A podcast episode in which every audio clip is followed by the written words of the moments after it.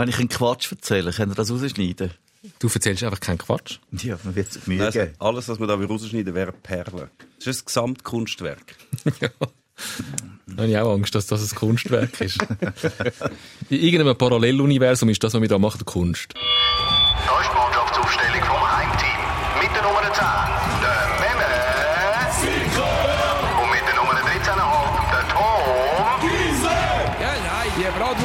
Sowieso keine Ahnung. So. Ja, das ist der Abpfiff zu einem England-Special. Wird das, glaube ich, heute bei uns direkt eingeflogen aus London. Der Düsi, der Hans-Peter Künzler.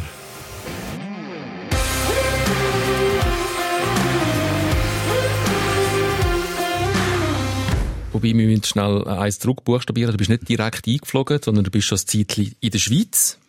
Weil mit, mit Einfliegen ist so ein bisschen das Problem im Moment. Heikles Thema. Die Ja. Deutschen haben sie auch eingeflogen. Aus, Stu aus Stuttgart. Aus, von Stuttgart nach Basel geflogen. Fan fabulös, wirklich. Dabei, wenn, wenn, es- wenn es gelaufen hätte, wäre es viel fitter gewesen im Spiel. Wenn es gelaufen wäre. Fuss. Ja. Sie wären warm. Wenn man es einlaufen hätte man können eigentlich machen als, als Transfer von Stuttgart nach Basel. Ist ein kleiner, kleiner Shitstorm über die Deutschen hinweggezogen. Völlig zu Recht. Nicht ganz zu Völlig Unrecht. zu Recht. Ähm, Völlig zu Es Recht. ist eine absurde Situation. Sie sind mit dem Teambus zu Stuttgart am Flughafen, sind dort ins Flugzeug eingestiegen, sind mit dem Flugzeug auf Basel geflogen. Das sind 280 Kilometer Autobahn, wär's. Der Teambus ist leer auf Basel gefahren, hat sie am Flughafen Basel wieder abgeholt und dann sind sie zu Basel wieder in den Teambus eingestiegen. Und das hat dann auch gerade jetzt Deutschland äh, für viel Häme gesorgt. Ja, und aber völlig zu Recht. Also ich kann mir nicht vorstellen, wie jemand in der heutigen Zeit den Reiseplan anschaut. Also dass nur schon auf die Idee kommt, ist schon das eine. Da kann man noch sagen, vielleicht gibt es irgendeine Regelung, die sagt, dass die Deutschen immer mit dem Flug ja auswärts spielen. Aber selbst dann, wenn das mal auf einem Zettel steht und jemand liest das und dass niemand auf die Idee kommt und findet, was, wir, wir gehen mit dem Flüger von Stuttgart auf Basel. Ja. Macht null Sinn. Macht null Sinn. Klimakatastrophe, alles wüst. Niemand gibt's, der dann sagt, machen es einfach nicht. Also ich finde das jetzt eigentlich noch verständlich.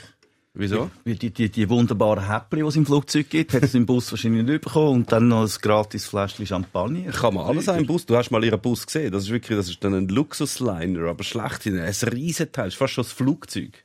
Wirklich. Okay. Also es gibt schon äh, Also eine nicht so offizielle- die Reisegar, Nicht so, nicht so ein Flixbus Es oder so. gibt eine offizielle Erklärung. Ähm, der DFB-Pressesprecher hat gesagt, ich zitiere, eine Anreise mit dem Bus ist aus Regenerationsgründen für die Spieler nicht möglich gewesen, da, und jetzt kommt's, zwei- bis dreistündiges Sitzen ihre Fitness und Gesundheit gefährdet hätten.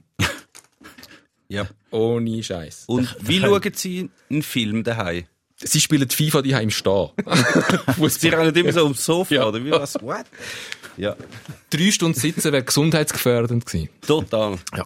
Und sie, sie haben ja auch nicht gewartet auf den Flüger im Sitzen, sind nachher im Flüger reingeguckt, sind dort abgesessen, sind nachher wieder im Bus Die reingesetzt. haben tappelt. Die sind im Gang vom Flüger gestanden und haben tappelt. Das sind die nervösen Leute, die immer mit rumlaufen. Sie können ja auch am Fernsehen keinen Fußballmatch schauen, weil sie zuerst müssten, äh, mit, mit einer Stunde Vorbereitung, dann noch Pause, Talk und nachher Talk. Das ist ja drei Stunden. oder? Nein, die, die, die gehen aufs Laufband. Die haben ein Laufband vor dem Fernsehen und im Stehen, im Laufen Fußball. Oh, Aber okay. warte, hey, was ist denn mit den Ersatzspielern? Die hocken eineinhalb Nein, Stunden. darum auf so werden die regelmäßig zum Aufwärmen geschickt, obwohl sie gar nicht eingewechselt werden, damit sie ja, ja nicht zu lang sind. Okay. Düsi, ähm, wir haben dich nicht aus England geholt, um ähm, über deutsche Fußballer reden, die fliegen und nicht Bus fahren. Schnell, wer den Düsi nicht kennt, Hans-Peter Künzler, ein, ein Musikjournalist und Fußballjournalist, der seit über 40 Jahren in London lebt. Wenn man regelmäßig SRF 3 hört, dann hört man dich im Sound, in unserer Musikentdecker-Sendung, wo du immer wieder neue Perlen aus London mitbringst. Oder man liest dich regelmäßig bei NZZ und wo auch immer als Fußballjournalist. Wie erlebst du den englischen Fußball als Journalist? Du bist heute da, um uns ein bisschen einen Einblick zu geben, weil für uns ist er relativ weit weg. Ja, für, für, für Journalisten, äh, Fußballjournalisten eigentlich auch. Äh, weil die Premier League, also vor allem die Premier League ist unterdessen einfach so eine total durchorganisierte Maschinerie. Wenn man dann nicht zufälligerweise mit einem Spieler in die Schule gegangen ist, Primarschule, und der persönlich kennt, ist das extrem schwierig, irgendetwas anderes mitzubekommen. Als, äh, also man sitzt natürlich auf, auf seinen Bänkchen in der Presseabteilung, wunderbar, man sieht den Fußball ganz toll. Äh, nachher gibt's vielleicht noch die Mixed-Zone, wie ihr, wie, ihr da auch habt, wo dann die Fußball, die Fußballer vorbeilaufen und zwei, drei Banalitäten rauslassen. Oder man hat äh, die, die Pressekonferenz von der, von der äh, ein, Trainer, der selten mehr als Banalitäten rauslassen. Äh, näher kommt man das eigentlich gar nicht an. immerhin gibt's gutes zu essen bei den meisten Fußballclubs in der Premier League. Bist du darum Fußballjournalist geworden, weil es dort gutes zu essen gibt? Ja, es war umgekehrt. Gewesen. Ich, äh, ich bin es immer noch, weil ich gemerkt habe, wie gut das man dort isst. Einmal Woche richtig gut essen, so ein Buffet. Salatbuffet zu Chelsea, absolut unübertrefflich. bei bei, bei ähm, Arsenal gibt's bessere Küche. West Ham, mh, Queen's Park Rangers, Rangers hat's, äh, das ist dann die zweite Liga momentan, aber auch noch in der ersten, in der Premier League. Queen's Park Rangers hat's Würstchen gegeben und, und, und, und Brot und so und dann noch ein Kessel nebendran. Man möge doch im Club helfen beim, bei der finanziellen Situation und dann noch etwas einen Beitrag leisten an den Morgen, wo man jetzt gar keine hätte. Das hat, ich nehme an, das Kessel jetzt bei Manchester City nicht, zum Beispiel. Ich muss zu meinem Schrecken gestehen, dass ich dort noch nie gewesen bin. Okay. Es gibt sicher ein gutes Buffet. Ein Ich, ich würde es auch annehmen, obwohl natürlich in Nordirland ist der, ist der kulinarische Geschmack eher unterentwickelt im Vergleich zum Süden. Haben Sie dann die Prägung überhaupt noch, die regionale, die Premier League Clubs? Ja, äh, schon, doch, doch, also absolut. Also ähm, ähm, vor allem die kleineren Clubs, die, die so in der zweiten Tabellen, Tabellenhälfte rumfleuchen, äh, dort ist das schon extrem äh, regional. Also Burnley zum Beispiel, ich glaube nicht, dass die Fans in China haben oder in Hongkong oder so. Ähm, und, und Stoke, das sind alles relativ unattraktive Städte, wo, wo einfach der, der, der Stolz von den Leuten, die dort sind, wahrscheinlich äh, das meiste Gefolge bringt, oder? Und die haben dann auch, das sind so die Mannschaften, die mit, äh, mit, mit Blood and Sweat und Tears kämpfen und nicht mit, äh, mit russischen Oligarchenmillionen. Äh, ja.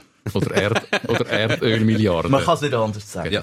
Also wenn ich dir so zulasse, dann bist du, hast du dich eher entfremdet von der, von der höchsten englischen Liga, von der Premier League. Jetzt abgesehen von, vom Salat und vom Kuchen. Es ist, äh, ja, das muss ich schon ein bisschen gestehen. Also es ist die, die, die, die, äh, das ist so ein Geschäftsding. Und, und wenn, eben, es, es ist einfach so viel Köln ist jetzt involviert und so, äh, die, die Vorsicht, die, der Kontrollwahn von, von vielen, vor allem der grösseren Club, ist, ist extrem. Äh, aber Fußball ja, ist natürlich eine tolle Sache, äh, abgesehen davon. Also ich habe eigentlich extrem gern so die unteren Ligen, wenn man so dritten, vierten Liga, wo, all, wo, wo 20 Spieler alle am gleichen Ball nachwetzen, so wie der Primarschule in der Schweiz, ist, ist, ist schon grossartig. Also, ich, ich würde sagen, wir gehen auch mal noch in die unteren Ligen dort. Ich wollte zuerst noch in der obersten Liga bleiben, weil dort doch auch der ein oder andere Schweizer ähm, unter Vertrag steht, allen voran der Granit Xhaka. Kannst du uns, wir erleben den Granit Xhaka, wenn er zu der Nazi kommt. Vielleicht reden wir schnell, bevor wir über den Granit Xhaka in England reden, über den Granit Xhaka als neuer Captain von der Nazi. Wir haben alle zusammen, haben wir beide Spiele gesehen. Einfach nicht jeden Einzelnen, alle. äh, der Meme hat das Ukraine-Spiel gesehen, ich habe das Deutschland-Spiel gesehen, du hast keins von beiden gesehen. Ich habe aber das Resultat gesehen immerhin das Resultat. Ich habe einen Granit Xhaka zum Beispiel erlebt, wo äh, unbestritten der Chef war auf dem Platz. Ich habe wie so ein das Gefühl, der hat äh, durch die schwierige Zeit, die er durchgegangen hat bei Arsenal, ähm, hat er nochmal irgendwie ein bisschen an Format gewonnen, nicht mit dem Captain-Amt und der Lichtsteiner ist weg, er ist jetzt wirklich der Chef von dieser Nazi. Der hat sich nochmal äh, ein Stück weit zusätzlich entwickelt und ist noch ein bisschen, noch ein bisschen besser geworden. Täuscht der Eindruck? Er war halt vorher schon auf extrem hohem Niveau gewesen, das muss man auch sagen. Eigentlich seit, seit, der, seit der EM 16 ist er so ein extremer Leader. Das hat sich dort so ein bisschen, dort hat er so die grossen Schritte gemacht, habe ich gefunden, in dieser Zeit. Und jetzt läuft natürlich in der Schweiz, in der Schweizer Nazi läuft extrem viel über ihm. Macht es natürlich auch ein bisschen berechenbarer. Was an der WM da, das trümmelige Spiel gegen Schweden gehabt, haben die Schweden einfach den Chaka zugestellt und dann ist er nichts mitgegangen. Macht es ein bisschen einfacher für die Gegner, wenn alles auf einen ausgerichtet ist, aber er ist ein extrem guter und uh, wichtiger Spieler. Wer schlussendlich Captain ist in der Schweizer Nazi, ist mir total wurscht. Ähm, ich weiss nicht, ob ihm das jetzt noch etwas bringt, ob, er jetzt mehr motiviert ist oder nicht, ich kann mir das nicht vorstellen. Ich glaube, der Mannschaft bringt etwas, habe ich das Gefühl. Also jetzt, jetzt wo der Lichtsteiner weg ist, der Shakiri, jetzt bin ich je, je länger mehr bei dir, wenn ich das Deutschlandspiel zum Beispiel gesehen habe. Es braucht ihn gar nicht. Es geht sehr gut ohne den Sheridan Shakiri auch.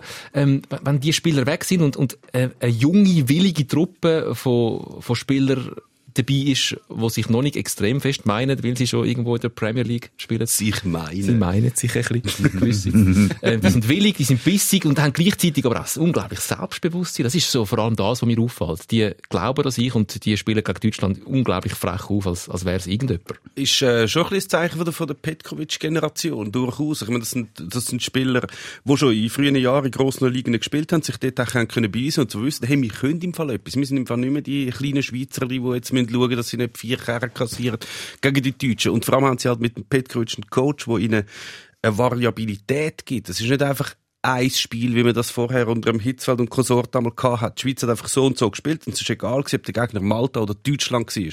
Dann hat es vielleicht gegen Deutschland gut ausgegeben, gegen Malta und gegen Zypern extrem Mühe gehabt. Und jetzt hat man gerade im Spiel gegen die Ukraine, haben wir gesehen, da probiert er jetzt nochmal etwas völlig Neues aus, völlig aggressives Pressing, was so der supermoderne Fußball ist.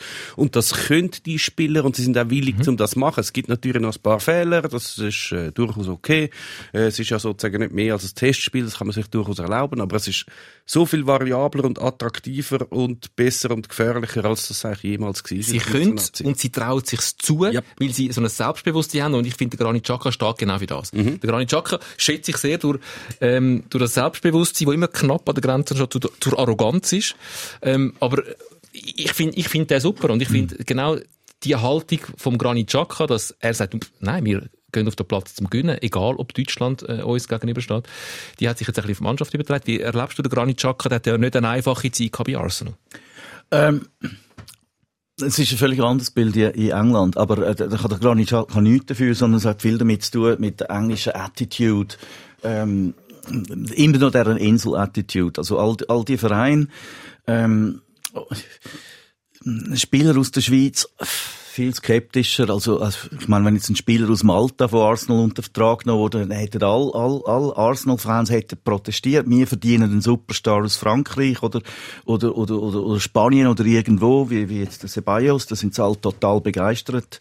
Der, der kann Fehler machen. Oder der Guendouzi, wo wo jetzt unbedingt weg will, der kann Fehler machen noch und noch. Das ist aber, äh, das ist dem positiv, das ist positiv aufgegangen. Er gibt sich Mühe, er geht rein. Und der Schaka, äh, als Schweizer, man hat den nicht so kennt. Die Bundesliga ist ja nicht so irrsinnig bekannt in England zu dem Zeitpunkt, wo er aus der Bundesliga gekommen ist.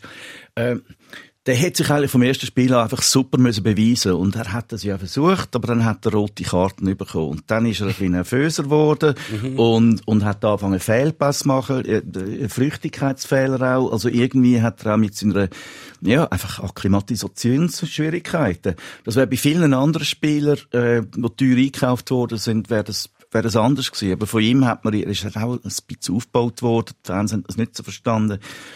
Ähm, und er ist einfach zum Sündenbock geworden für alles andere, was nicht gelaufen ist bei Arsenal. Im, im, im Mittelfeld. Und dann ist noch der Emery gekommen, der, der, der Trainer, der ihn offensichtlich sowieso nicht geschätzt hat. Und alle Mitspieler haben das eingesehen, dass das eine Führungsfigur ist. Und sie haben sich dafür eingesetzt, dass er Captain geworden ist. Und dann ist das Unmögliche passiert mit den Fans, wo für sein Selbstvertrauen spricht, wie er dort eben durchgehebt hat, wo die Fans ihn anfangen auszubauen und er hat dann sein Fuck-off gemacht und so. Ähm, natürlich ungeschickt, aber rückblickend haben das wirklich viele Fans davon überzeugt. Besonders, wo man erfahren hat, was passiert ist, also die, die Beleidigungen, die Drohungen also für seine Kinder und, und all das, also was dort passiert, ist wirklich super grusig gewesen.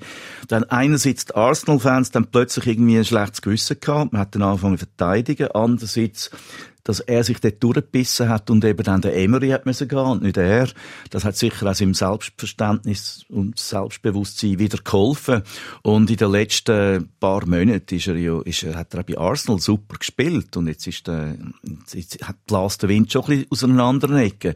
Wobei, wenn ihm jetzt würde wieder ein, äh, ein Fehlpass, dann, dann kann das sehr schnell wieder umschwappen. Das ist oder? Also ist es nicht so, dass er alle Fans wieder ins Herz geschlossen hat und es ist einfach eine grosse Minne. Äh, wü- Würde ich nicht sagen. Also, äh, da sind die Engländer wirklich extrem wankelmütig, oder? Ich meine, wenn jetzt der Aubameyang hat, hat äh, viel getroffen in letzter Zeit, aber wenn der dann drei Spiele nicht, nicht, nicht trifft, dann ist eine super Krise und man hätte müssen verkaufen, oder? Ja. Also, die Fans sind einfach so, es ist eine- die Macho-Sache vom alles gewinnen müssen, weil äh, ja, also das ist jetzt etwas, eben, was ich in der, in der Premier League ein bisschen mühsam finde, weil so viel Geld dran hängt, das, das, das hast du dann auch bei, den, Fans. Äh, es, wird eine Statussache. Und übrigens, was ich noch sagen muss, beim Arsenal-Stadion äh, ist eben ganz besonders, dass, dass, dass Emirates äh, ist, ist äh, die Akustik, das ist ein super Stadion, oder? Aber die Akustik ist grossartig. Ich, ich begreife nicht, wieso es dort nicht Konzert gibt, weil man hört alles, jeden Ton, man könnte das so perfekt ausbalancieren. Aber im Fußball ist dann das, man hört einfach jeden Schlötterling, jeden Fluch, wo da gebrüllt wird, hörst du Glocke klar. Und das ist in anderen Stadien, im West, im Westheim jetzt auch nicht mehr, weil es, auch im Olympiastadion ist, aber andere, Queen's Park Rangers etc., da ist einfach eins ein riesen Chor und die Beleidigungen stechen nicht raus. Aber wenn sie im Emirates Stadion das Volk hässig wird und einen Spieler nicht mehr toll findet, dann, dann ist das wirklich ein ganz brutaler Angriff. Jedes einzelne Wort, das du hörst. Was ist das für das Publikum? Wir, wir haben es äh, schon vor dem Podcast ein bisschen besprochen. Das Publikum hat sich ja, seit du zu England bist, komplett ausgewechselt in den, in den englischen Stadien. Also früher das, das Hooligan-Publikum, ähm, das laute, unflätige Unterschichtenpublikum, das ist ja schon lange nicht mehr in englischen Stadien. Ja, kann der Düsi sicher mehr sagen, aber es hat sicher recht viel ähm, dazu beigetragen, dass sich das ein bisschen gewandelt hat, dass halt die Preise extrem viel höher geworden sind. Nämlich auch, oder? Früher, also mein Vater hat auch noch erzählt, hast du zu England ein Match schauen, hast du für 50 Rappen irgendeinen Match können schauen. Es gab das Geld bis reinlassen, nachher bist du durch die Drehtür rein und fertig, oder? Und heute ist schon ein anderes Kaliber, was auch eine andere Klientel anspricht. Also du kannst schon besser sagen, wie, das, wie sich das Klientel gewandelt hat, seit, seit du da bist. Also das Gewaltproblem in und, um Englisch, in und um englische Stadien hat man einfach damit gelöst, indem man äh, die gewaltbereiten Fans einfach nicht mehr reingelassen hat und äh, Preise installiert hat, die die auch gar nicht mehr zahlen können. Ja, das ist sicher eins, das ist ein Aspekt davon. Also ich mag mich erinnern, irgendwie in der 283 bin ich ein Spiel schauen, Norwich City gegen gegen, nein, Chelsea gegen Norwich City. Und da ist mir wirklich, bei Chelsea ist mir noch so gestanden und, und ich habe nicht gewusst, dass es in England so viel Leute mit Glatzen gibt. Also, rasierte Köpfe. Ich bin umgeben von einfach, äh, äh, äh, Leute, die ausgesehen wie, wie, wie, wie, wie niemand, den ich sonst in meiner Umgebung kennt habe. Damals ist ja, äh, das Kind auch noch, ist auch noch recht verbunden mit, mit, mit rassistischem Gedankengut und so. Wobei, also Buff hat es dort überhaupt nicht gegeben. Also es ist, die, die, die, die Hooligan-Sachen sind, ich würde jetzt nicht sagen einfach Ausnahmen gewesen, sondern nicht halb so weit verbreitet, wie es die internationale Presse mhm. hat wollen. Und vor allem hat es auch vor allem internationale Spiel begleitet, weil man dann ein bisschen Nationalstolz hat müssen zeigen. Aber anyway, was ja dann passiert ist, sind die, äh, ist das ähm, Stadion Hillsborough äh, die, die, die Katastrophe dort im Cup-Spiel. Genau.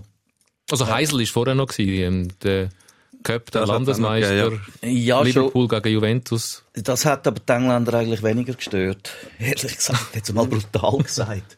Äh, Hillsborough ist wirklich ja. der, der ausschlagende Ding gewesen, wo, wo, also, wo, wo die Engländer das Gefühl hatten, ja, unsere Stadien sind wirklich Stall. Saustall ja. mit, mit keine Security und so. Und dann, dann hat man ja, das ist noch Margaret Thatcher am Drücker gewesen, die hat sowieso einfach alles versucht zu unter, also, ähm, Working Class Kultur ist ihr, äh, in der Regierung nicht nur ein Wurst gewesen, sondern ein Dorn im Auge, weil überall, wo sich die Working Class ein bisschen vergnügt hat, das ist im Prinzip gefährlich, weil das ist natürlich die, die Opposition.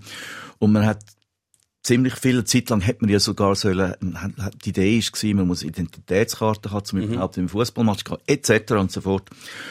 Äh, aber etwas, was das Hillsborough gebracht hat, dann ist wirklich ein, ein, ein Report, was man muss machen, was man kann machen, um die Fußballmatch sicherer machen, um die Stadion besser machen. Das ist äh, Sitzplätze, oder? Und das heisst, die Stadien haben plötzlich weniger Platz gehabt, damit ist dann auch einher, einhergekommen, dass Tickets teurer geworden sind.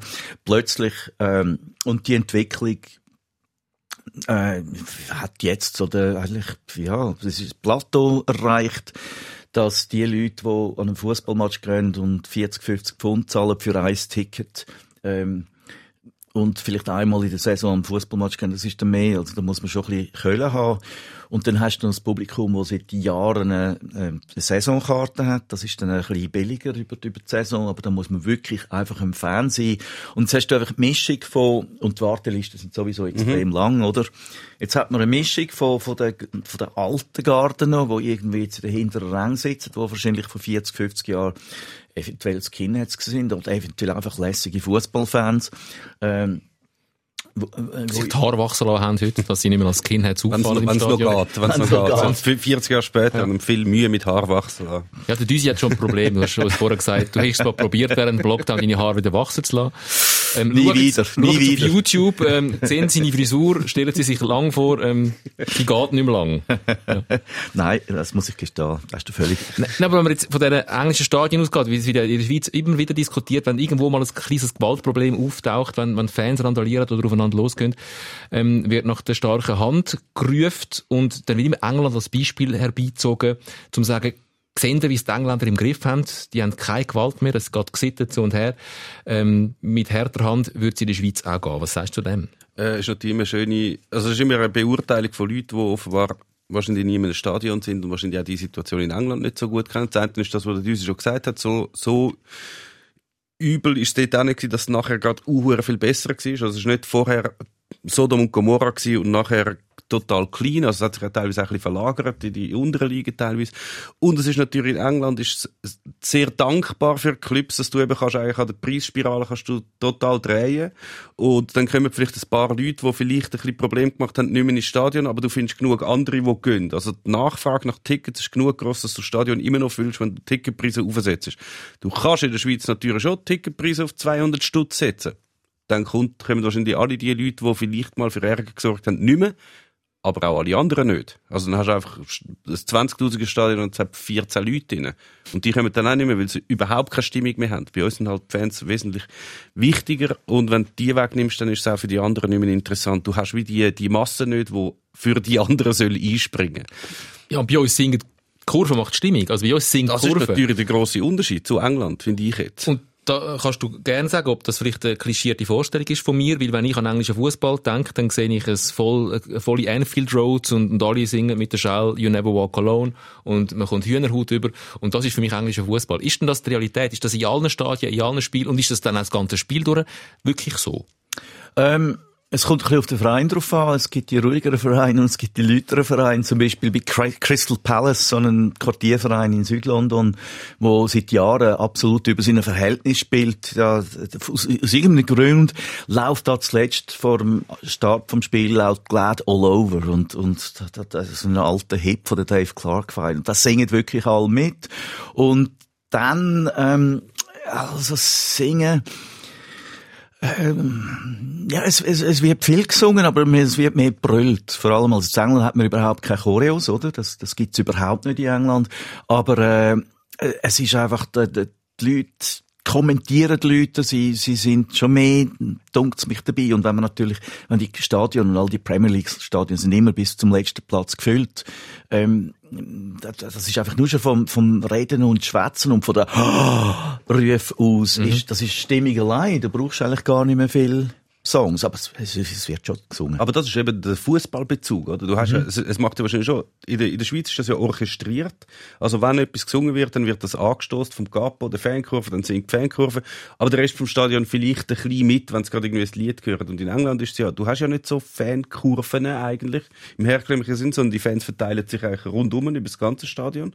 Habe ich so richtig in, im Kopf, oder? Es gibt schon die Capos auch, aber äh, die, die sind sehr selten. Also Manchester United, ich mag mich erinnern, ich habe mal ein Interview gemacht mit einem, die hat eine Pistole in der Tasche gehabt. Das äh, ist noch lustig gewesen, das hat mich noch erstaunt. Aber der, der hat zum Beispiel einen organisiert in, in Manchester, bei Manchester United haben sich die, die haben sich so ein Grüppli 30, 40 Fans, wo, genau wie das da läuft, man hat sich getroffen vorher im Pub.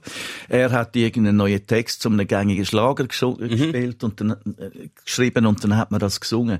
Das ist aber eher selten. Ja. Ähm, häufiger ist irgendwie irgendjemandem auf der Terrasse fällt ein lässiger Slogan ein zu irgendeinem Song, der gerade läuft und das macht dann schnell die Runde und das ist dann natürlich, das, das, das, das finden alle lustig. ein Beispiel rausgesucht auf ähm, Hinweis vom Meme. Also ich habe zwei Beispiele. Beides mal auf die gleiche Melodie.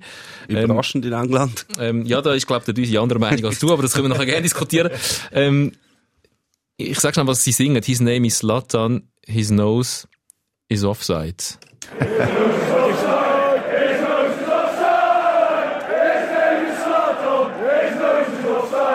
Und das ist so ein bisschen eine Meme Sikora-These, dass fast jeder Fangesang auf diese Melodie geht. Beach Boys. Sloop John B. Der Fansong mit dem Offside gibt es gleich auch ähm, zum Luis Suarez. Your team were offside! Your team were offside! Your teeth were offside. Deine Zähne stehen offside. Luis Suarez. Also sehr humorvoll. Das Einerseits. sind auch die harmlosen. Es gibt natürlich auch ganz, Ja, ganz natürlich. übel zu der gleichen Ja, ja, Melodie. Klar, natürlich. Aber du sagst, äh, es ist sehr oft die Melodie. Für mich ist das sowieso die englische Stadionmelodie. Wenn irgendjemandem etwas in den Sinn kommt, ein lustiger Spruch oder irgendetwas, dann kommen sie immer mit dieser Melodie. Immer. Es gibt Sloop John B. meistens zu Spieler, oft noch beleidigend halt. Aber das ist Ja, das ist halt, was, was wir am Fernsehen sehen, sind alles die grossen Matches, Ja. oder? Die, die, die fantasielosen Fans, wo, wo, wo einfach die grossen Mannschaften anwetzen. Ja, Sloop John B. sieht man, hört man oft, aber, ähm, englische Fußball, in England ist halt Popkultur einfach so viel mehr Teil vom Alltag. Äh, das ist, das ist sogar die Großmutter weiss, wer gerade irgendwie, wer Oasis sind zum Beispiel. Also jetzt ein bisschen zurückblendet trotzdem. Äh, die Leute kennen einfach mehr Songs. Also natürlich Seven Nation Army von der, von der White Stripes wird auch überall gesungen. Gung, gung, gung, gung, gung. Genau. Ganz sogar der Tom. ja. Bietet sich einfach auch an als Fansang. Aber du, du schwärmst immer wieder von diesen unteren Ligen. Können wir mal über die unteren Ligen reden? Vielleicht haben ihr die, die Fußball-Doku Sunderland Till I Die auch gesehen auf Netflix. Ich habe sie verschlungen. Also die erste Staffel ist noch ein bisschen besser als die zweite. Der, der Premier League Verein, also die Doku fängt dort an, wo, wo, wo Sunderland gerade abgestiegen ist aus der Premier League in die Championship, in die zweithöchste Liga. Und das Projekt wäre Wiederaufstieg und es passiert aber gerade der nächste Abstieg in die dritte Liga.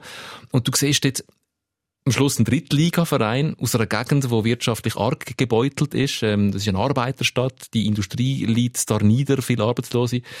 Und die haben nichts, aber die haben ihre Liebe zu dem Sunderland. AFC heisst er, glaub's. Ähm, Wo das Jahr den Aufstieg wieder nicht geschafft hat. die sind immer noch in der dritten Die sind Liga. immer noch in der dritten Liga. Aber was, was dort so klar durchkommt, ist, wie, wie unglaublich euphorisch, enthusiastisch, verbunden mit viel, viel Liebe ähm, Engländer können sein zu ihrem Fußballverein. Es ist so eine Mischung zwischen der Bewunderung und es wirkt auch fast ein bisschen trostlos und traurig. Also, dass man dann Ungesund. gar, gar nichts mehr anderes hat als die Liebe zu dem Verein. Ähm, ist das das, was du in der unteren Liga jemanden mal antriffst? Äh, ab, absolut, das gehört eigentlich zum, zum, zum, zum das ist das Essentielle von der unteren Ligen, aber es ist eben auch etwas total, ähm, wie sagt man, äh, lebensbejahend, weil der, der, der englische Galgenhumor, das ist ja, das ist ja so total äh, etwas vom Tollsten in England, oder? Es läuft alles schief und dann hat man immer noch den Galgenhumor. Und das ist bei Sunderland extrem so. Ich kenne sogar einen Sunderland-Fan. Ich verstehe kein Wort von dem, was der sagt, weil das ist so ein Nordosten von England, die, das Geordie-Englisch, das ist ein, das ist ein, ein Akzent, schon fast ein Dialekt, der ganz für sich ist. Das ist lustig, aber was auch rauskommt, wenn, aus dem, was der zu mir sagt, wenn er über Sunderland seine Tränen vergüsst, ist einfach, äh, wir haben unseren Club, das ist immer noch lässig, der könnte in der fünften Liga sein und wir fänden immer noch lässig und wir sind immer noch 30'000, die können schauen und, und natürlich das Regime, das der ruiniert hat, äh, äh, zum Teufel mit denen, aber, aber wir finden es toll und sind immer noch unsere Spieler.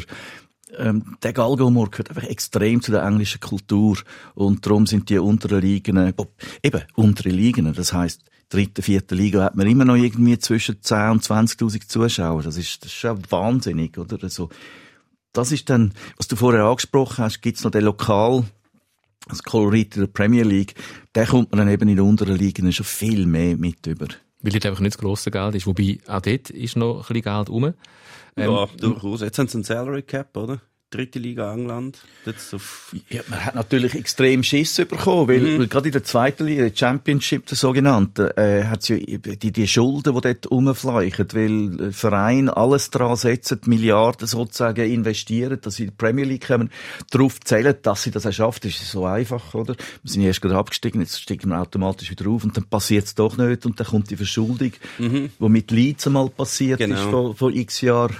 Oder äh, jetzt ist Wigan hat ja, hat ja glaube ich, jetzt Konkurs angemeldet und ein, zwei andere Vereine, äh, die einfach über ihre Verhältnisse leben. Ähm, und so ein Salary Cap und so ist absolut notwendig. Wobei sogar, ich meine, bei Leighton Orient zahlt man irgendwie 20, 30 Pfund zum Reinkommen, wo jetzt in der- in der vierten Liga ist. Also, sind schon Preise, Ja, ja. oder? Wenn du, wenn du sagst, du hast vorher, wo wir über den Granit Xhaka kurz geredet haben, gesagt, ähm, der Schweizer ist jetzt nicht gross akzeptiert gewesen. Also, oder grundsätzlich ist nicht, ähm, eine, riesen Freude da gewesen, dass jetzt ein Schweizer verpflichtet worden ist. Wie steht es denn ums Renommee der Schweizer Spieler in der, in der Premier League oder in England generell? Nimmt man den Schweizer Fußball wahr? Weil sie haben ja doch das eine oder andere gehabt auf europäischer Ebene, gerade auch in der Champions League und in der Europa League, wo die Schweiz gar nicht so schlecht ausgesehen hat. Meistens ist es der FC Basel gewesen. Äh, die Engländer lernen einfach nicht. Also, das, das, ich meine, das sieht man jetzt am Brexit. Also, man hat immer noch das Gefühl, in England, man ist, man ist geboren, um ein Inselstaat zu sein, und man hat gewisse Geburtsrechte. Also, im Fußball ist man besser als alle anderen, auch wenn man mal verliert. Und wenn ein Schweizer Verein auf London kommt, oder auf Manchester, oder auf Liverpool, und, und das Unentschieden macht, dann ist das schon eine riesen Pleite, wo man nicht damit gerechnet hat.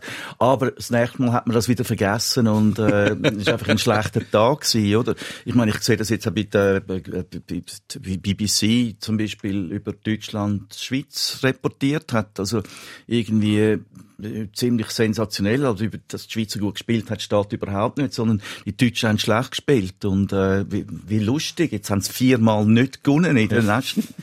Das, das ist so ein bisschen das. Und dann kommen halt individuelle Spieler, oder? Zum Beispiel also was, was, was die Leute einfach nicht vergessen haben, ist der Christian Gross, Tottenham.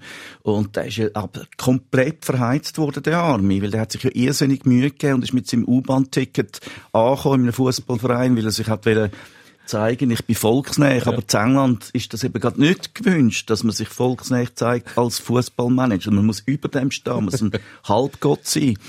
Und äh, da kommen so Spieler, der, der Shakiri hat in Stoke halt dann unverständlicherweise einen schlechten Ruf bekommen, weil es zwei, drei knochenbrechende Engländer in dieser Mannschaft hatten, die gefunden haben, er setzt sich nicht genug ein. Und die sind in Interviews, hat man immer die zitiert, weil Engländer, die sagen die Wahrheit, oder? Äh, Und dann hat der Shakiri einfach seinen, seinen Ruf weggelitten. Gut, er hat das auch ein bisschen befeuert. Also wenn er dann in Interviews sagt, so ziemlich indirekt, meine Mitspieler sind einfach scheiße, Ja. dann hilft das wahrscheinlich nicht, um jetzt Das hilft, das hilft wahrscheinlich nicht. Ja, aber das, auch nicht. Also, ent- wenn mit dem Bahnbiel, äh, mit dem U-Bahn anreist, ist es nicht gut. Ähm, also nicht sich zu tief einordnen und als, als einer vom Volk sagen, aber wenn man dann oben raus sch- sch- schwingst und sagst, ja, ich bin schon ein geiler Sieg, meine Mitspieler sind einfach nicht gut, ist auch wieder nicht recht. Äh, Logisch ist das, das ist, glaube ich, nie nicht recht. Das kannst du, ich, nicht bringen.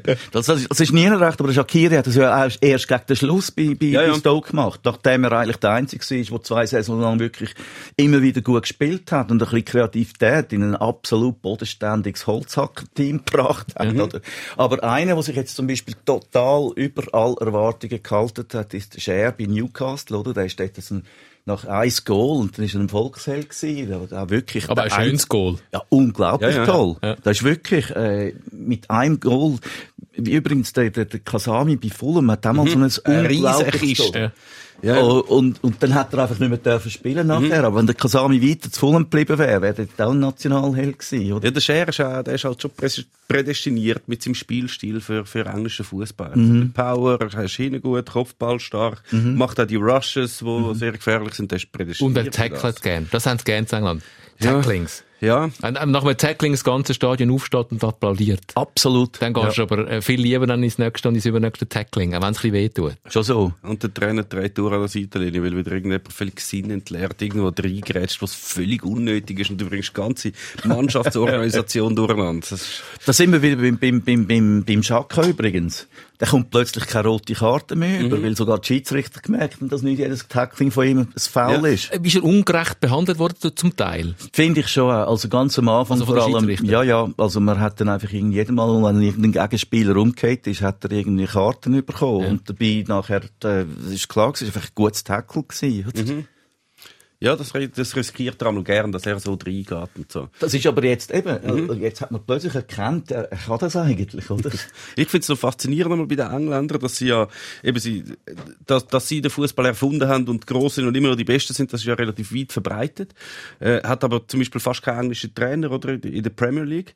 Und wenn sie einmal Nazi ist jetzt zwar auf gutem Weg mit dem englischen Manager, aber was sie einmal vorher gebracht haben, ich glaube, das Schlimmste, was ich je von einer, von einer Spitzenmannschaft gesehen habe, ist äh, England gegen Island an der WM. Fi- Das, das ist, äh, Ein Genuss ist das. und du hast den- den Roy Hodgson, der vielleicht im 94 sicher ein Trainer war, der ein bisschen up-to-date war, aber irgendwie so 2000, in den 2000er Jahren hat er ein bisschen abgegeben, nicht mehr gerade alles verschlafen, nachher spielt er gegen Island und taktisch ist das so ein absolutes Desaster gewesen. Ich kann es nicht mehr, wie die wir meisten wahrscheinlich nicht mehr vor in meinem Geist. Es ist so, wir spielen gegen Island, wir sind, sie sind, glaube ich, sogar hinten drin gewesen, kann durchaus passieren, und dann einfach so, okay, wir wechseln jetzt einfach elf Stürmer weil wir sind individuell so viel besser, aber wenn wir einfach gute Spieler auf den Platz stellen, dann gewinnen wir das. Und das ist im heutigen Fußball einfach nicht so. Du kannst elf sensationelle Einzelspieler haben, was die Engländer immer haben. Aber wenn die Isländer halt einfach gruppentaktisch und äh, in der Formation besser stehen als, als die Engländer, dann gewinnen die einfach das Spiel.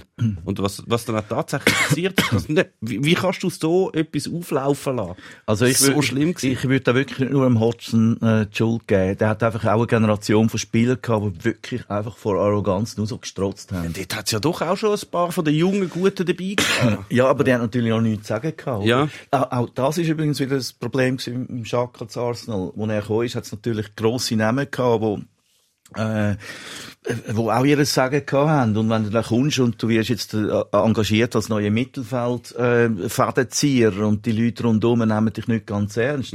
Was, was machst du da, oder? Ja. Und, und, und England gegen Island, das sind einfach ähm, elf Superstars gewesen, die sich gegenseitig die die Schuhe Wo äh, irgendetwas gemacht haben. Sie haben einfach den Böllen genommen und sind irgendwo vorgerannt Ja, gegen ja. die drei Isländerinnen. Also kann man nicht sagen, äh, der Engländer steht ihre eigene Arroganz zum Teil ein bisschen im Weg. Äh, ganz klar. Und dann natürlich Boulevardpress, wo dann kommt und jeder Spieler, also das Goalie-Problem, das die Engländer haben, völlig, sie haben immer gute Goalie, die können, also ein typisches Beispiel. Goalie, die mit 20 super gut sind, äh, und dann spielen, dann sind es automatisch eine Nationalmannschaft und dann lassen sie ein Goalie rein, wo vielleicht was noch mit den Fingern dran kommen, aber der Finger ist nicht stark genug gewesen. Und dann kommt Pulverpresse und zerfetzt die. Und dann sind die natürlich nervlich völlig ruiniert. Und das ist aber auch mit, äh, mit, mit den Feldspielern so, oder? Also, wenn einer irgendwie zwei, drei Fehler macht und wir haben ja alle nicht immer die besten Tage, dann werden die einfach zerfetzt. Und der Druck, der ist also eine Zeit lang auch unter dem Hodgson, ist der Druck einfach so riesig gewesen, dass du, dann hast du die Nerven angesehen, oder? Sobald es nicht ganz bei der, in der 80. Minute immer noch 1 zu 1 war und vorausgesagt ist, war es 5 zu 1, dann, dann, dann haben die Beine nur noch zappelt Ja. von Nervosität. Aber ist das nicht auch ein das Problem von, nicht nur von der Boulevardpresse, sondern von diesen kommentierenden Propheten, ehemaligen grossen Spieler, die dann in diesen Fernsehstationen, in diesen Runden zusammenkommen und dann urteilen, also die machen das ja sehr unterhaltsam, also Gary Lineker allen voran, ähm, dass, dass einfach, dass das wie eine grosse mediale Arena ist, ähm, und der Fußball ist dann halt einfach so ein bisschen Ganz klar. Also, der- ich meine, der, der, der, der, Lineker finde ich jetzt persönlich sehr lässig. und das ist super, lustig, das das ist wirklich auch sehr Das ist auch fair, muss man auch sagen. Okay. Ab, absolut. Ja. Aber dann, äh, das Problem ist dann, wenn so einer wie der Roy Keane kommt, oder? Ja, gut. Wo, wo, wo, wo unglaublich populär ist, weil der sagt halt, wie, redet halt, wie ein Schnabel gewachsen ist. Und das ist noch so ein alter, also ein Irländer, aber halt wirklich ein, ein, ein, ein britischer Fußballer im alten Stil, wo, wo, wo, wo nicht so, nicht so viel Trick, aber, aber Einsatz. Und dann erzählt er, wem ist das gewesen? Irgendwie letztes Jahr hat es einen Match gegeben. Genau, ein Goalie. Ich glaube, der ist das Chelsea-Goalie gewesen. Nein, der De Gea von Manchester United, das Goalie in der Champions League. Und dann hat, dann hat er gesagt, ja, also, wenn das in seiner Mannschaft wäre, dann würde er in der Pause eins waschen. Äh, und, und, und das, das peitscht das natürlich auch auf, die, die, die, die Reaktion von, von, vom breiten Publikum. Ähm, die Saison geht bald wieder los in England. Die Richtig. spielen Ja, schon das gleich wieder. Ja. Das Wochenende geht's los.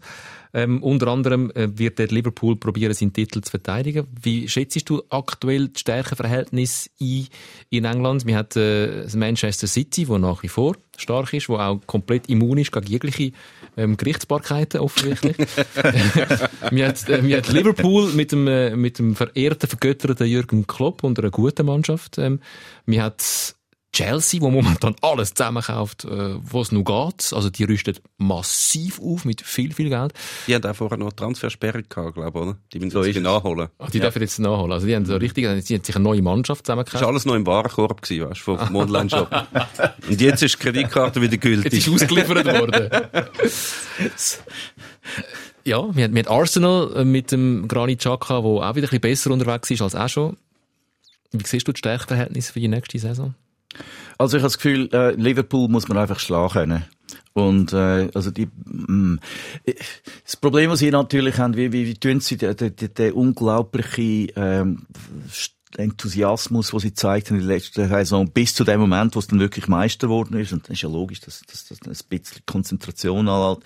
Ob das wieder mobilisieren können, aber ich habe ich habe eigentlich schon das Gefühl, also der, der Mannschaft hat man einfach die Spielfreude so, so, so richtig angesehen, was sie gespielt hat. Bei Manchester City sehe ich weniger Spielfreude und in der letzten Saison ist, das Problem bei Manchester City immer das gewesen, dass wenn es nicht so gut gelaufen ist, dann sind die eben auch nervös geworden und haben einfach nicht mehr man hat nicht das Gefühl, dass Manchester City mit grosser Freude aufspielt.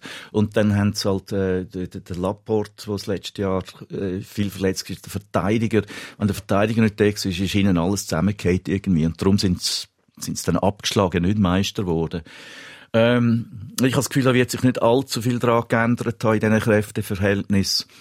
Ähm, Chelsea, die sind gut gewesen, einfach deswegen, weil der Frank Lampard, der Trainer, äh, den jungen Spielern eine Chance gegeben hat und die sind mit der unglaublich frisch ans Werk gegangen, natürlich beflügelt von dieser Chance, wo sie nie damit gerechnet haben. Äh, zwischendurch Fehler, fehlende Routinen und so. Ich weiß, es wird sich erweisen müssen, ob das ein neues Team zusammenkaufen, ob man das dann leicht integrieren kann oder eben nicht. Ähm, das wird dann der Frank Lampard sehr fordern. Das kann vollkommen hinten rausgehen oder auch super wirken. Arsenal aufsteigend, ganz klar. Tottenham unter Mourinho ist ja auch noch da irgendwie. Aber ich habe nicht das Gefühl, dass die irgendwie eine grössere Chance haben, wirklich bei der Top 4 mitzureden. Aber freut man sich auf die neue Saison? Also in der Schweiz geht sie auch schon Ja. bald mal los. Ja. Und ich habe noch überhaupt kein Gefühl für eine neue Saison. Ich bin überhaupt noch nicht parat. Ich bin so in dem alten, komischen, äh, unendlich lang zu Ende gespielten Corona-Jahr ohne Zuschauer mit komischen, also, also, komischen Spieldaten und irgendwann der Cup auch noch nachgehen. Ich bin noch nicht parat und ready für jetzt eine neue Ich werde Saison. immer wieder von Neuem überrascht. Gerade heute habe ich ein Mail bekommen vom FC Thun, dass sie sich jetzt äh, vorbereitet auf den das Cup-Spiel gegen Luzern. Und ich so, was? What? Jetzt ist schon wieder Cup-Spiel, zwei grosse gegeneinander. Da bist du noch nicht mal die Meisterschaft losgegangen und überhaupt. Und wo ist eigentlich die Sommerpause an? Und was ist dann, wer hat dann welches für Spieler? Es passiert ja noch fast nichts. Die haben ja Spieler gar noch nicht parat. Die Transferphase ist noch nicht fertig. Ja, irgendwie kommt es jetzt ein bisschen unvorbereitet. Nazi hat auch noch drei Spiele im Oktober. Ein Freundschaftsspiel noch gegen Kroatien und dann noch die Nations League Spiel gegen Spanien und dann gegen die Ukraine noch. Oder die Deutschen schon wieder. Ähm, also, es, es läuft unglaublich viel und die haben gar nicht wirklich eine Pause gehabt. Also, gewisse Spieler schon. Also, wenn man jetzt die Bundesliga anschaut, die haben eine relativ lange eine Pause gehabt. Aber meine, die Schweizer, die, haben ja, die, die in der Schweiz spielen, die haben nicht wirklich eine Sommerpause gehabt. Nicht wirklich, nein. Ja. Ist man jetzt England parat für die neue Saison? Äh, ich habe das Gefühl, es ist etwa ähnlich, wie, wie ihr jetzt das beschrieben habt. Also man, man, man, man hat irgendwie gar nicht gemerkt, dass es eine Sommerpause gegeben hat und, und jetzt soll es losgehen. Ähm, man nicht über, über Transfer und alles Zeugs, aber äh, nein, also das Gefühl ist noch nicht so da. Und jetzt für mich persönlich, ich bin gerade jetzt mit drin, meine Akkreditierung für, für, für die, als Journalist wieder zu neuer. Das passiert normalerweise im Mai, Juni. Also, und ich schlage mich jetzt, und jetzt ist plötzlich alles online, weil wegen Corona etc. Es ist alles irgendwie völlig abstrakt und man hat das Gefühl, es geht jetzt noch mindestens zwei Monate, bis, bis es losgeht. Aber es geht eben gar nicht zwei Monate. Also, Nein, wirklich. im, im Unterschied äh, zu, ach, in England dürfen nur keine Leute ins Stadion wahrscheinlich, oder? Äh, noch nicht, aber wir reden von irgendwie so An- Anfang Oktober oder so. Glaub, Dann sind dann die Einzelpreise auch wieder ein bisschen teurer wahrscheinlich. Wenn sie nur 1000 Billette haben, dann dürfen nur, dürfen nur so Kategorie Abramovic oder so wahrscheinlich rein. Nein, die, die Sponsoren. Ja, ja, logisch. Ja. Also das ist das Einzige, wo ich mich ein bisschen darauf freue, dass in der Schweiz wieder Fußball stattfindet, wo ein bisschen Atmosphäre hat. Also das ist jetzt wirklich, da habe ich jetzt wirklich gemerkt, auch bei diesen Nazi-Spielen, das ist mir jetzt langsam verleidet. Es Ja, ist mal eine. Zeit lang lustig gewesen, aber jetzt, das ist wie kein Fußball. Da kann man ja wenigstens noch schauen und den Eintritt zahlen. Weißt du, das ist ja, da hat der Düsi hat das schon schlecht, wobei du lässt dich ja akkreditieren. Das ist natürlich viel einfacher. Oder im Fernsehen schauen. Kannst du im Fernsehen schauen? Äh, n- äh, ja, Privatfernsehen zahlst Und- also, aber auf öffentlich-rechtlich nicht. Wie viel kostet dich das so, um die Spiele können schauen? Äh, also es, es gibt ja dann zwei, zwei Private und die sind im Clinch. Also ich habe jetzt nur beim einen und äh, das ist irgendwie 70 Pfund im Jahr, nein, im Monat, im Monat. Und dann Oh. hast du erst einen. Dann habe ich einen und dann ist noch der zweite und dort habe ich aus Protest, ich habe mal angerufen und gesagt, ich möchte gerne abonnieren und dann hat der Typ gesagt, ja, also wenn Sie jetzt Ihre Telefonlinie zu uns wechseln, dann können wir Ihnen einen super Discount. Ich habe gesagt, ich will aber nicht meine Telefonlinie. Äh, und dann hat er gesagt, ja, aber wieso nicht? Das ist doch dumm, wenn Sie jetzt zusätzlich, und dann bin ich so sauer gewesen, ich habe das Telefon aufgehauen und ich habe also immer noch, jetzt muss ich dafür im Pub das schauen. Aber wenn du alle Spiele willst, wollen schauen, dann zahlst du in dem Fall etwa 150 Pfund im Monat. So wird es schon sein, ja. Ja, irgendwoher muss, ja, irgendwoher muss das Geld ja kommen. Die, die immensen Fernsehgelder, die die, wo die Liga ähm, so wohlhabend und die Vereine so reich macht. oder? Jetzt ist aber gerade, äh, ich habe eine Nachricht bekommen, ähm, gestern, vorgestern, dass irgendein, ein, einer von den wirklich grossen äh, Verträgen mit internationalen so, äh, Fernsehstationen irgendwie ein paar hundert Millionen Pfund, dass da jetzt gekündigt worden ist. Und jetzt, äh, also, äh, so einen Betrag wird auch der Premier League ein bisschen äh, zu denken geben. wer Oder? Und das ist jetzt schon sehr, das ist aber das erste, das erste. Also, es werden sicher noch andere auch noch kommen. Irgendwann Vielleicht, gleicht sich das langsam wieder an irgendwo und ähm, Dann ist kein Geld mehr und dann wechselt der Harry Kane zum FC Luzern. Ja. Schon schauen. oder nach China oder Wahrscheinlich in die USA, wahrscheinlich eher. Darf ich noch fragen, was habt denn ihr lieber gehabt im Fernsehen? Äh, das mit der künstlichen äh, äh, Applaus oder die Version ohne künstlichen Applaus und mit vielen Spielern, die dann fluchen und wo der Moderator immer wieder sagt, wenn sie jetzt ein grusiges Wort gehört haben, tut uns das sehr leid. Auch Eli, die haben sich noch entschuldigt dafür. Immer, immer am englischen Fernsehen. Ich hab, einmal habe ich das Spiel, glaube Champions League Final echt, habe ich ähm, auf Teleclub mit dieser künstlichen Atmosphäre geschaut und es funktioniert schon auch ein bisschen. Also man vergisst ja dann irgendwann, dass das gar keine Fans sind und es gibt so, einen Geräuschpegel, aber er ist so synthetisch, dass es dann doch nicht das Gefühl ähm, erzeugt von ich bin jetzt da dabei und wir alle erleben etwas und das Stadion kocht. Und dann habe ich dann wahrscheinlich, glaube doch wieder lieber gar keine Atmosphäre, sondern Realität. Ich auch, eben ohne. Also eben, weil du mal die Möglichkeit hast, zum genauer zu hören, was so die auf dem Level miteinander reden, das hast du ja sonst nicht. Ich habe es übrigens gestern über, überprüft bei dem Nations League Spiel, was du letztes Mal gesagt hast, dass sie sich immer alles zweimal Ja, ja, zuschreiben. logisch. Und es stimmt. Immer. alles, was sie sich zuschreibt, schreit sie sich zweimal zu. Mindestens zweimal, Ja. manchmal drei oder viermal. links, links. Links, links, ja. Go, go, Zumachen. Schliessen, schliessen. Ich wollte zum Schluss noch ähm, ganz kurz auf den italienischen Fußball kommen und nicht explizit einfach den italienischen Fußball, sondern ähm, Personelles. es geht um, um einen Goalie. Lieblingsrubrik. Es geht um den dritten Goalie von Inter Mailand. Ähm, der heißt Tommaso Berni. Der ist sechs Jahre lang Goalie bei Inter. Dritter Goalie. Hat kein einziges Pflichtspiel gemacht. Hat aber zwei rote Karten in dieser Zeit kassiert. ist, äh, ist der Star bei den Fans. Und, und der geht jetzt. Finde ich aber noch ein interessantes Phänomen. Also die, die Spieler, wo wo wie so ein Maskottchen sind schon fast, wo gar nie brauchst auf dem Platz, wo aber auf der Bank immer dabei sind, glaube in der Garderoben auch wichtig sind, eben sogar rote Karten holen, weil man kann sich etwa vorstellen, wenn er sich die rote Karte geholt hat, indem er einen Schiedsrichter beleidigt hat von der, von der Seitenlinie aus, aber nie ein Spiel spielt. Ja, die, äh, teilweise sind die ja noch wichtig. Also die bringen ja wirklich etwas und teilweise werden die auch bewusst eingesetzt. Ich weiß nicht, ob ihr den kennt. Wahrscheinlich, du wahrscheinlich eher nicht. Der hat wahrscheinlich nicht bis auf England geschafft. Äh, beim FC Lugano hat es einen Assistenztrainer gehabt bis zu dieser Saison. Äh, der ist, geht jetzt. Also er geht zu Inter übrigens, glaub.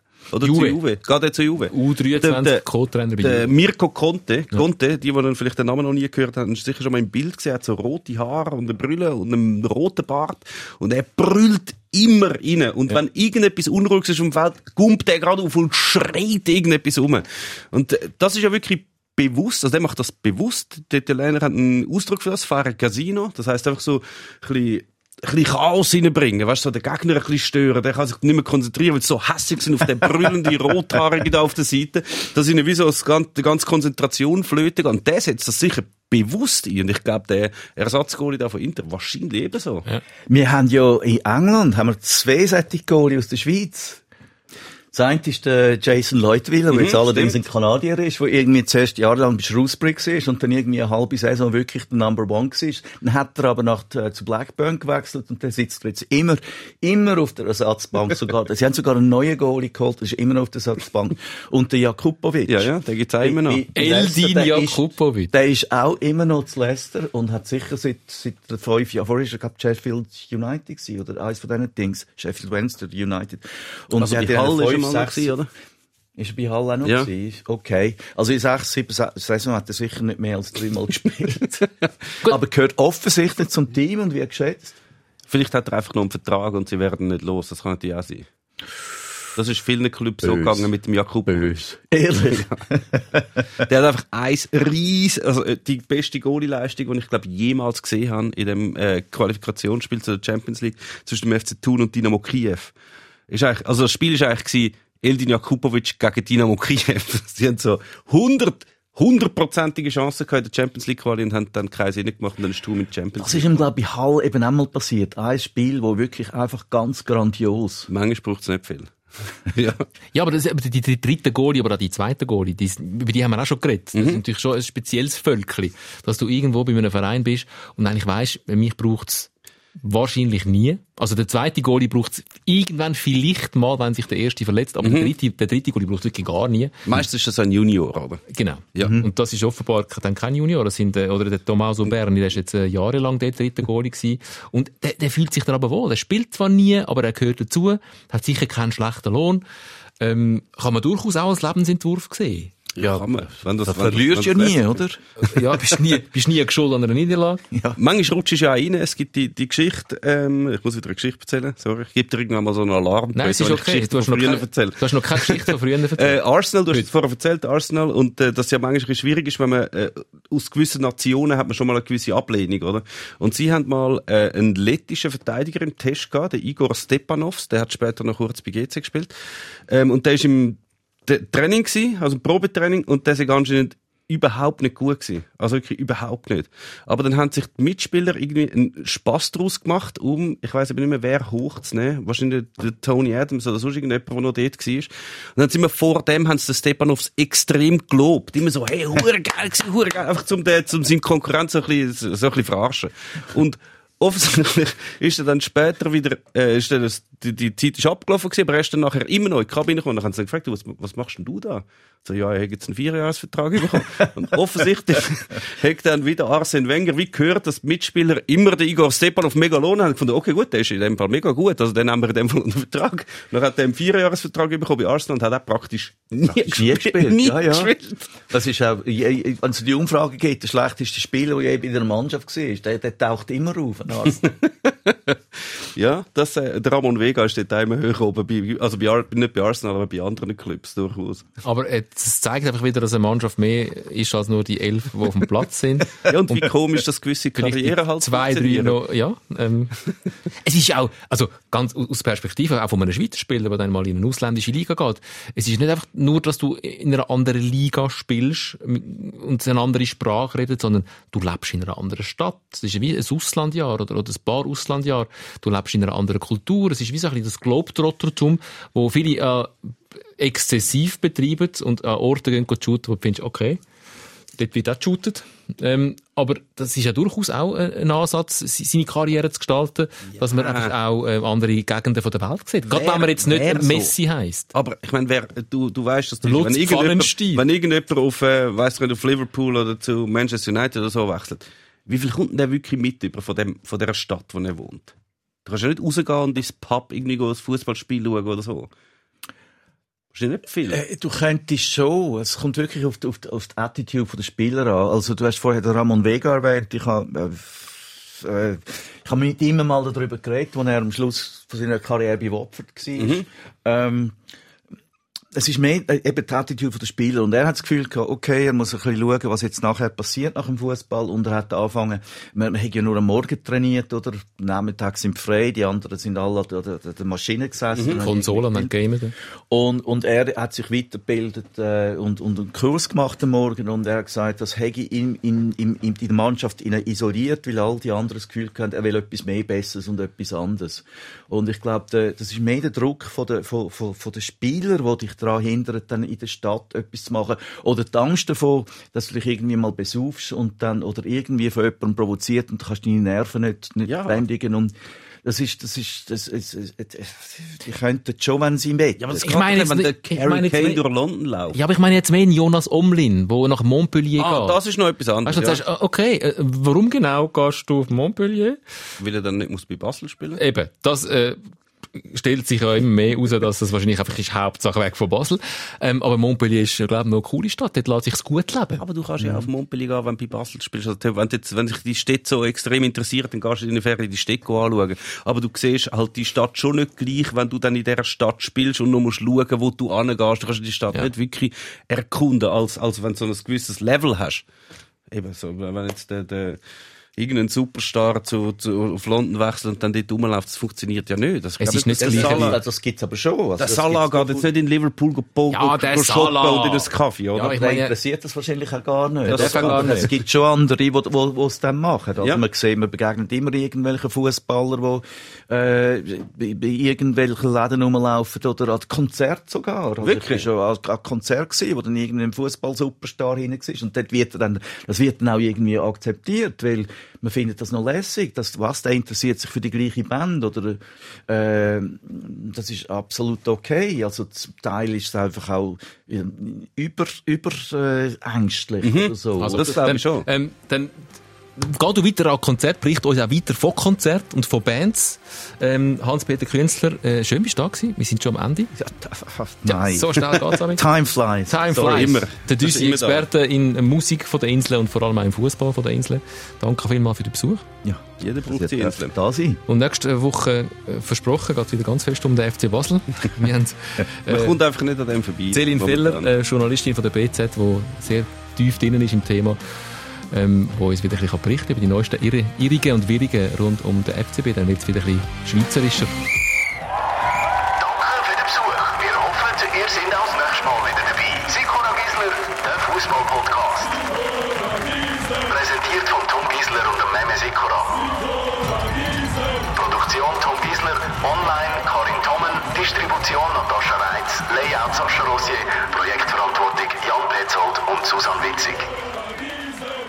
Der FCB hat es wahrscheinlich momentan schwierig, wenn's, wenn die Boulevardlandschaft gleich wäre wie in England, habe ich das Gefühl. Kann man sehr gut Das wäre vorstellen. Rock'n'Roll. Der Bernie Bergener. Genau. Und wahrscheinlich schon nach zwei Wochen jetzt irgendeinen Wehrmachtvergleich oder so irgendwo. Das, sind, das machen sie ja immer noch. Ja, absolut, ganz Ja, ja. klar. Oder Turnips. Termit Head. Ja.